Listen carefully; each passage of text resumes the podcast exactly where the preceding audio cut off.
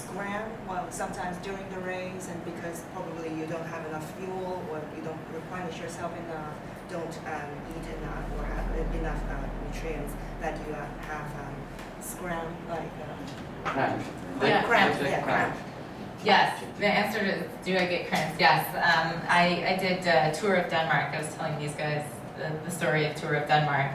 Um, we, I expected that it would be a fairly flat race. It was not. It was a lot of climbing. They found every hill in Denmark for us, uh, and there are not many, but they found them all. And then we had 40 mile an hour headwinds, and it was just super, super hard, and it was very cold. It was hard to eat because it was pouring rain, and so you'd open up your food and you'd start to try to eat, and then it would be soaked and it would just fall apart. And um, by the time I was done, you know, I had shed so much sodium from, from sweat that I had I had really bad cramps in my quads and my legs. Yeah. 有，这个答案是有啊。之前的话才去那个丹麦的这个环这个环丹麦的这样的一个大赛，然后那其实他本来以为这个大赛会很容易，那个路途应该会蛮平的，结果不是哦。他们把山那个那个丹麦所有的只要有坡的地方全部都纳入他这个脚踏车的这个路径，所以非常的辛苦。然后呢，又那当天又是逆风哈，四十英里的这样的一个逆风，然后风非常的大，然后又非常的冷，然后又下大雨，就变成说你下大雨的话，你要吃东西又不是很方便，你东西一拿出来，然后雨都把你要吃的东西 都冲走。所以他们在中间的话，就是流失了非常非常多的盐分，所以到时候他那个到抵达了以后，他就有严重的抽筋啊，大腿啊，都都都严重的抽筋有。But athletes, you know, without diabetes have some of the same problems too. I, I have a good friend who uh, was doing a race with me, and we got to the top of this climb, and there was a woman there with these giant sandwiches. That was what they were giving for the feed, giant sandwiches. And I, I did not take one because it was just way too much food for me to continue to do all these climbs. Uh, she did. She ate the sandwich, and it, you know, it just sat like a rock in her stomach, and it pulled all of the blood from her legs. And she wound up with terrible cramps, had to abandon the race because she just felt terrible. And she, you know, she doesn't have diabetes; she just um, wasn't fueling her exercise very, very well. 那其实呢，不仅仅是说有糖尿病的这个这个运动员啊，其实就算没有糖尿病的运动员的话，也会有这样同样这个这个在运动的当中啊，你有没有补充能量的问题？他之前的话，他就是有一个朋友跟他一起去比赛，那这个朋友他是没有糖尿病的，然后呢到到了一个这个山山上的话，他当时呢有补充，就说他大家有发一个三明治，超大的三明治，然后他没有拿，因为他觉得太太多了，然后他朋友吃了，吃了以后的话，就好像一块大石头一样坐在他的胃里。然后就一就就整个肚丢这样子，然后呢，而且他在运动的时候就把他的整个都腿部的这个血液全部都往他上面带，就变成说啊，他非常的不舒服，然后而且是有严重的抽筋，然后严重到他必须要放弃比赛。那他也没有糖尿病，但是他还是可能会面临这样的挑战。因为那时候血液多在肠胃系统都比较少，不能一次吃太多。Yes, because when you're exercise, um, uh, there are less blood in your uh, GI uh, tract, so you cannot really eat too 好，有观众提问哈，就是说什么样的契机会让您开始决定要运动？那么在运动后血糖控制变得变得怎么样？So, uh, what uh, prompts you to start to take exercise, like at the beginning? So, what made you decide like you start to take exercise? And after you take exercise, what um, is the effect that it, it takes like to your blood sugar? So I, I, actually grew up very, very poor. Uh, I grew up in, in a family where we just didn't have a lot of money. And um, when I was about 15 or 16, my parents actually lost their house, and we had to move to this very small motel. Uh, it was one room, and there were six of us in one room. And um, I wasn't going to school. My, my father was looking for a job. He wasn't sure where he would end up. And so he'd taken us out of school. And so, you know, I had nothing to do all day, and I started riding my bike. 那其他小的时候，家里非常的贫穷哦。他十五、十六岁的时候，甚至他们家里面连那个房子都没有了。然后他们就全家要搬到一个那种汽车旅馆 motel 里面去，然后一个房间里面，然后只有挤了六个人，然后是这样的非常艰困的状况。那那个时候的话，他们也辍学了。然后因为他爸爸还在找工作，非常的不稳定。那没有去上学，没有事没有事做，整天没有事做，他就开始骑脚踏车。and uh, you know, we I, I, lived in the western part of Colorado, and they grow all this fruit for fruit wines, and so I would you know, get on my bike in the morning and I'd go ride my bike and I would actually steal the fruit. I would pick the, the peaches and the plums and I would eat, you know, peaches and plums on my bike and just ride around. And um, I ended up joining a cycling team and I got a college scholarship because I was very good on the bike. And so, um, you know, cycling took me all the way through college. And then um, after college, that's when I, I got my first uh, elite team contract. And, um, and then that was 2005. And in 2007, uh, 2008, I was diagnosed with uh, type 1 diabetes. 因为我来的呃来自科罗拉多州的西部，那那边的话其实果树非常的多，所以他以前的话就把那个就脚踏车骑来骑去啊，到处去偷桃偷桃子啊，偷李子啦。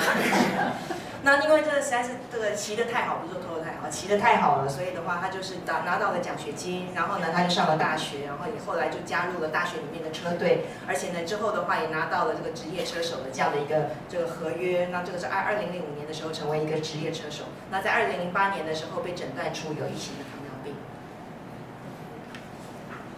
他不是有骑脚，要是运动吗还会得。So how come you get diabetes? You you exercise a lot.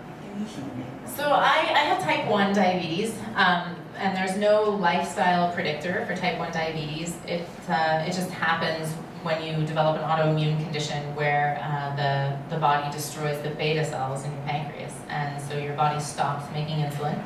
Um, you can't survive without insulin. You have to have insulin in order to live. And so, you know, since my body doesn't produce that insulin, I, I have to inject it. 因为我的是第一型的糖尿病，那第一型的糖尿病的话是跟生活形态是比较没有关系的。那基本上的话就是我的胰脏里面的贝塔细胞，就是说没有办法，就是我没有办法身体自己产生足够的胰岛素，所以的话我必须要靠注射胰岛素，身体才能够正常的运作。第二类型。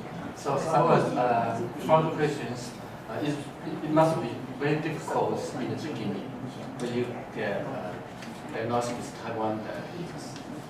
You have to handle your, of insulin, handle your meal, and also enjoy your exercise. Yeah, so when I was diagnosed, I, I was pregnant. I was 20 weeks pregnant with my daughter. Um, and I actually knew that I had diabetes. I, I uh, was drinking a bunch of water. I'd gone out on a ride and I came home and I filled up three water bottles and just drank one after another. I mean, I was so thirsty.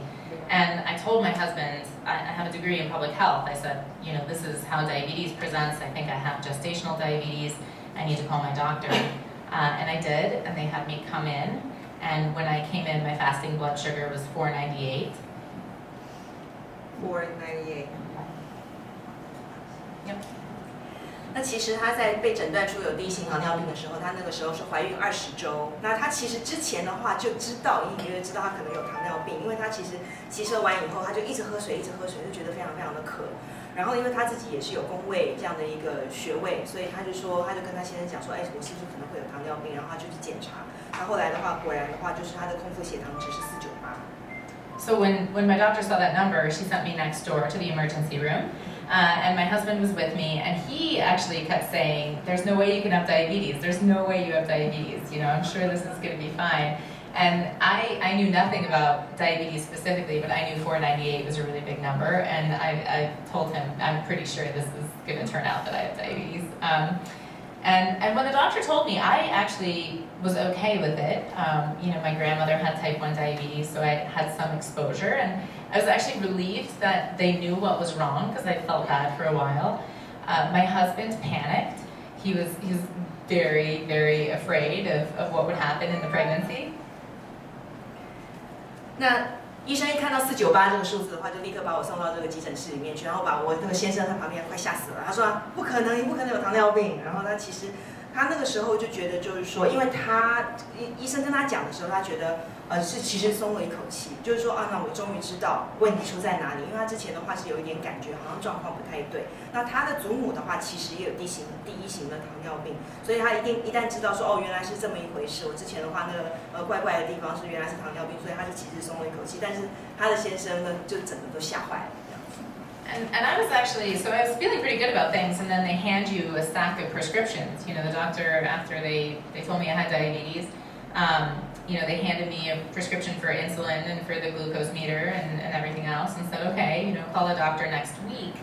Um, and, and that's actually when I, I sort of panicked myself because you know I, I realized I was going to have to do this until I could get in to see a doctor and, and sit down and kind of figure things out. And so those three or four days were, were really probably the most stressful for me. Um, but the day I left the hospital that afternoon, I went and got on my bike. I went home and put on my cycling kit. And my again, my husband who um, is a worrier um, freaked out and said, you know, you, you should not be riding a bike right now. Um, you know, are you sure you want to do this? But I, I didn't want to be afraid. I didn't want to be afraid to get back on my bike. 那个时候呢，这个医生就给他就是一些这个处方，然后包括像是胰岛素，然后给他一个血糖机，然后跟他讲说啊，那你接下来再回诊了。所以我大概就觉得说，好，那这这接下来要要这要这些是我要做的事情。然后他大概这前三四天的状况就是这样。那其实他在离开医院的时候呢，他就立刻回去，他就就去骑车，然后把这个身上的装备啊都穿上，他就去骑车。然后呢，他先生反而是吓坏了，他说：“你确定你现在可以骑车吗？”他说：“他，但是他并不想觉得害怕，他也不想让这个糖尿病让他离开他喜欢的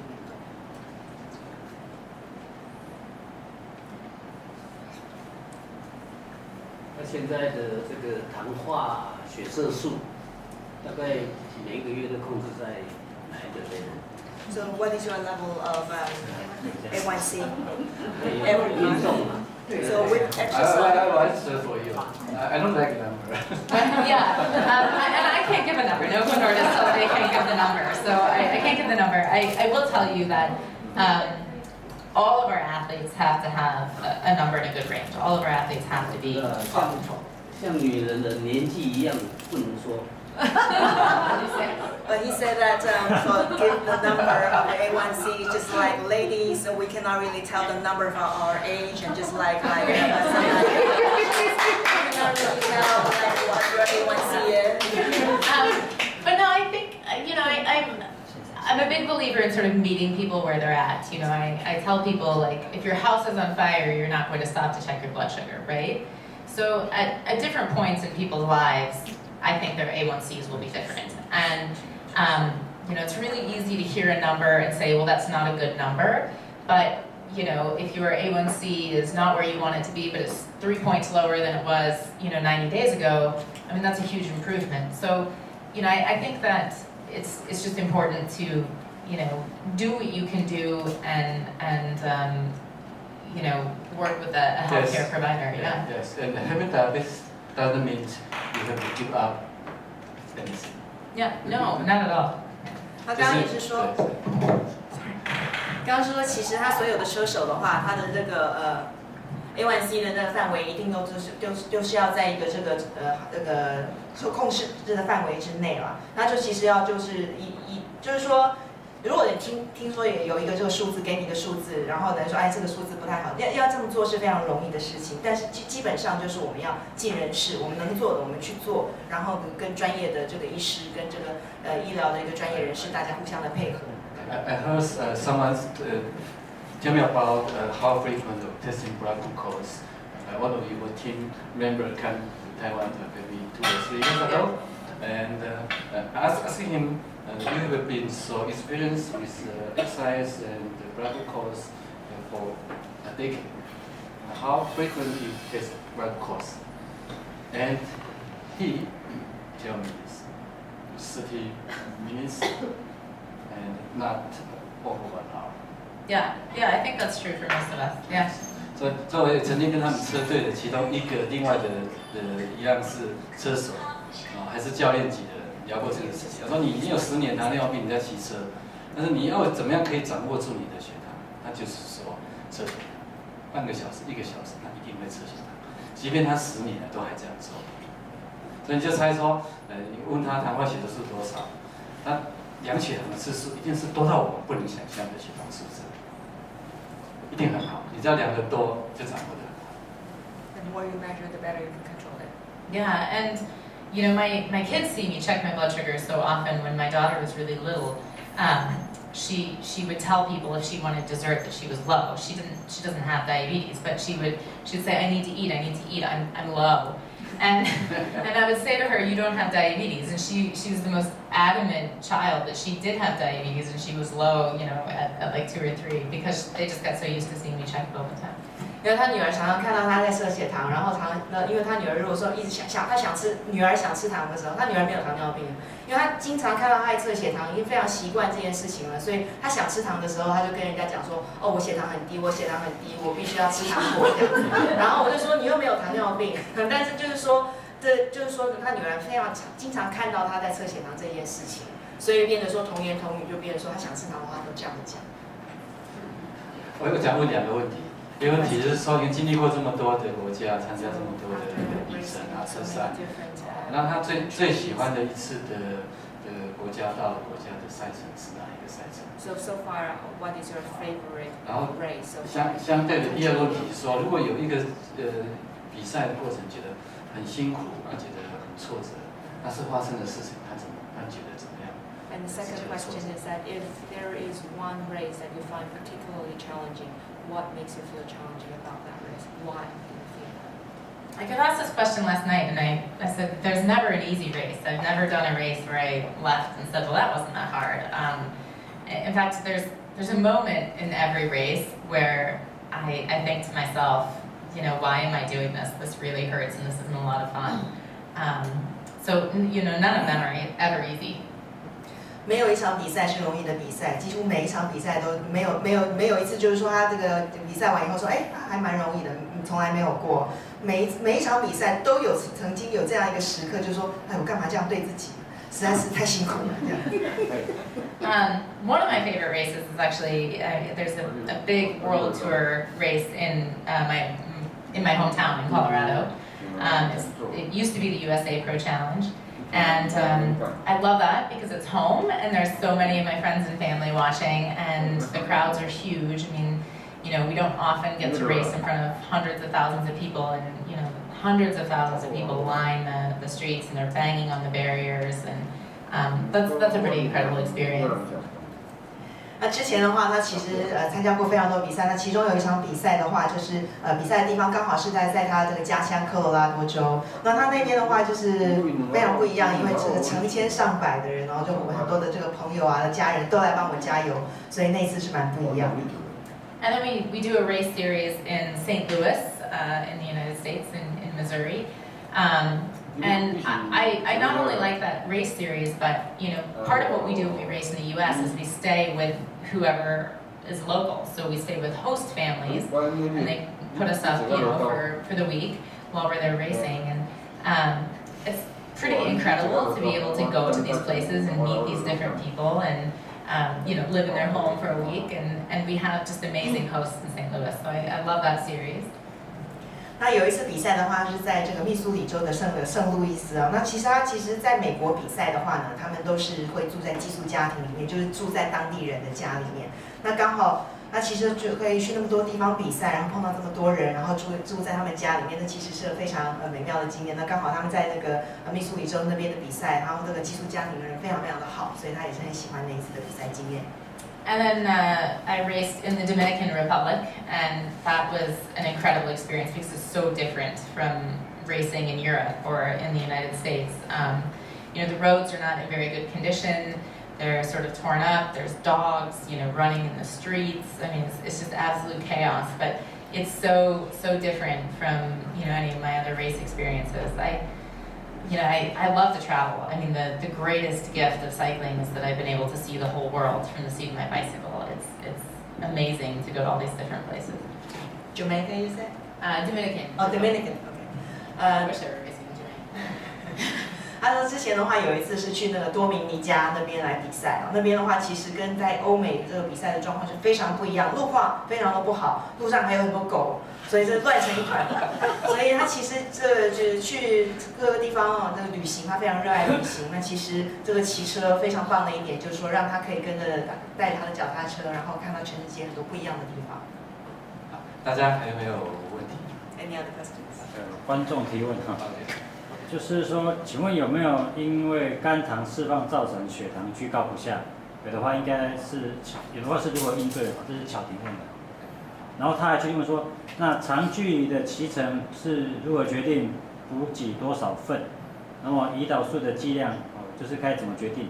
然后如何舒缓高强度运动后的疲倦感？OK 啊，其实 uh, question from from uh, patient patient. Actually, uh, he probably will uh, yeah, she'll join, join Oh, Okay. join tomorrow, and uh, she have problem with um, uh, when you, the, the exercise is, is uh, very vigorous, sometimes follow with high blood glucose. How, Mhm. how to overcome that? And uh, another second question is for a long distance, long distance bicycling. Uh, how, how to handle the blood of this bike? Maybe probably you you you uh, can tell tomorrow. Yeah, yeah, we'll we'll have lots of time over the next two days.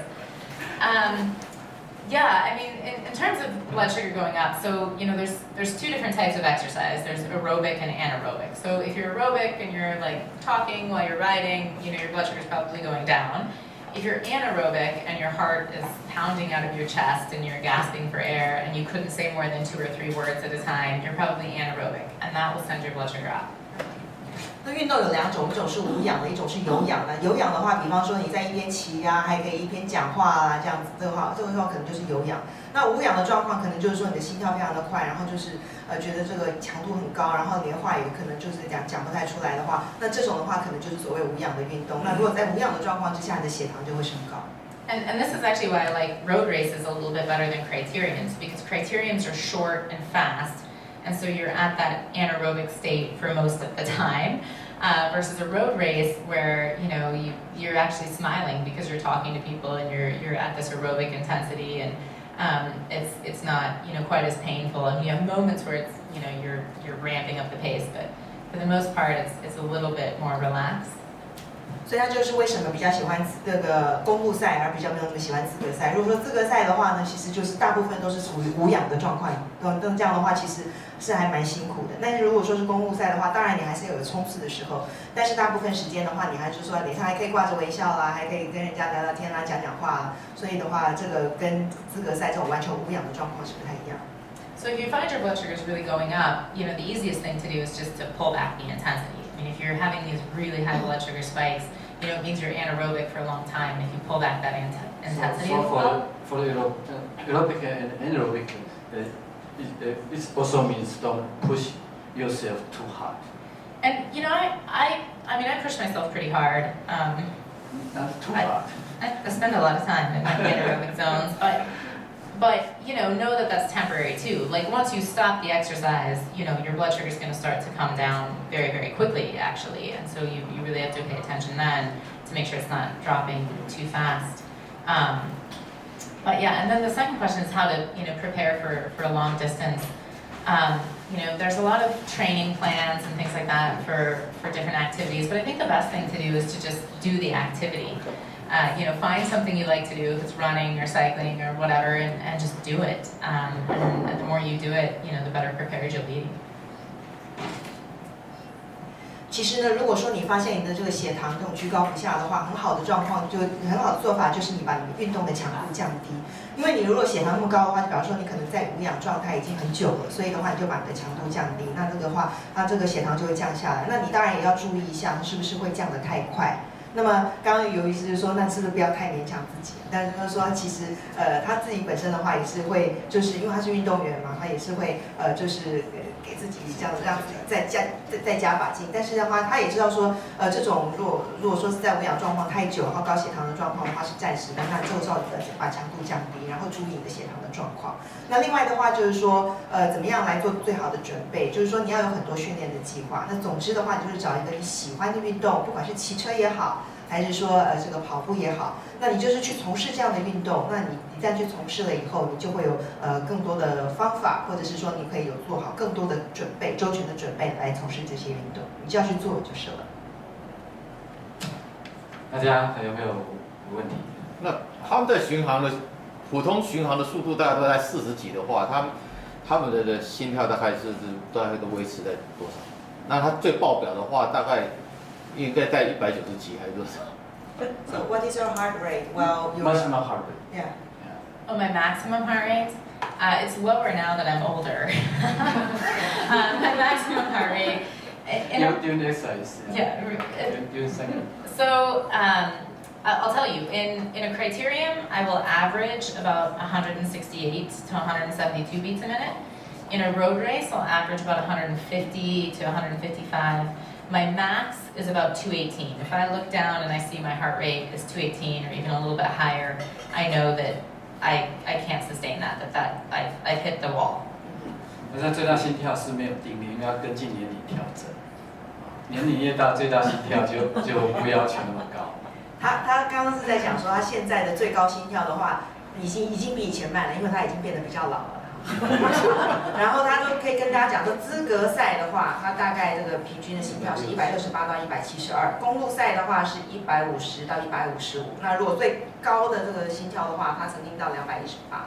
他说看到这两百一十八的时候，就觉得说，哦，那我没有办法，就再用这样的一个心跳，在这个这么强度、强度那么强，再持续这样太久的时间。So you recommend monitor heart rate during exercise? Just use what? Uh, so I, I wear a heart rate strap and I have it on the bike computer. Um, I do have the, I mean, I have, you know, the smartwatch that, that tracks it, like it is a Garmin watch, but this is less accurate. This, like today I was actually really, really bad. So, so, so you bend, bend uh, Yeah, here, yeah. over the belly, and you can see the result. Yeah, I can see it on my, my feet. 用心力带，心力带绑在身上，心力带是比手表更准，没有错，心力带。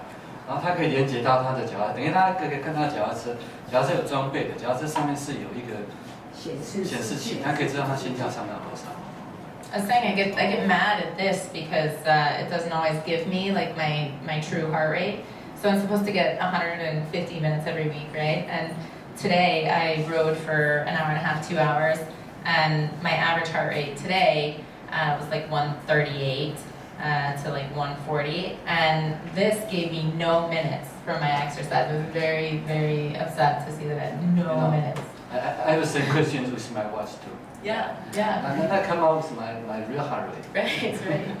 他只是说他这个智慧型的这个手环应该是不是要这个测他的心跳，就是很不准啊，然后蛮蛮不爽。 我可以心力带，心力带，心力带如果有兴趣就问我们同仁，我们刚刚有个计划是做心力带，心力带能够掌握更快的心心跳变化，心跳。心跳变化。还有没有问题？甚至还有问题？有，不晓得它最高的那个是起到多高的海拔？So what is the hi- highest altitude you have ever been with your bike? Um, so I, I every year race uh, the USA National Hill Climb Championship, which um, goes to the top of Pikes Peak, which is at 14,500 feet. So, and the average grade, the average percentage grade is uh, 14.5%. And so I, I do that every year. That's definitely the highest event. 那最高的话是在美国的一个比赛，然后它那个高度是 fourteen thousand five hundred feet，一一万四千五百英尺，然后坡度的话是十四点五百分之 十四点。It's only 12 miles, so it's short, but it's, I mean, it's, it's hard. 虽然这个路程不长，只有十二英里，但是还蛮艰难。And they have a brake check at the top, so when you finish the race, there are officials who check your brakes to make sure that you can go back down. 而且等你到了最上面以后，还会有那个就是正式的这个工作人员要确保你的那个刹车是没有坏掉的。那你一定要确保你刹车是正常的，你才可以才可以让你下坡。对，就那么陡，对不对？Yeah, you start the race, it's like 50 degrees, and we'll be, you know, I'll be in short sleeves, and when we finish at the top, there's usually snow. 因为可能你刚开始的时候，你刚开始比赛的时候可能是华氏五十度，然后你骑到山上下雪，是这样。当然在想问题的时候，呃，我们今天呃就是跟我们一起主办的诺乐的，诺乐现在每年都是赞助糖尿病世界糖尿病日的活动，我们要帽子送给大家。啊、那等一下，呃，我会会会征求 d a v 如果呃应该会愿意，很乐意跟大家合照。呃，合照的时候，我们戴上帽子，那一起为糖尿病宣导。呃，今年的糖尿病宣导是做做宣导。啊，呃，上面有写了你你七七了没有啊？七七其实只有个七而已，不是七点七的意思，是七以下。啊，是七以下。糖尿病七以下，对不对？那呃，刚刚从从 Becky 的回答知道说，他最喜欢的运动的那一次是在家乡，因为家乡有很多人帮他加油。好，那我们呃欢迎欢迎，就是因为他们的赛事这个赛事，是这个活动，骑车的活动为台湾宣，然后那边是宣导的活动，从明天早上大概好像是八点左右，从八山队八仙乐园开始骑车一路要骑到台南.那我们欢迎我。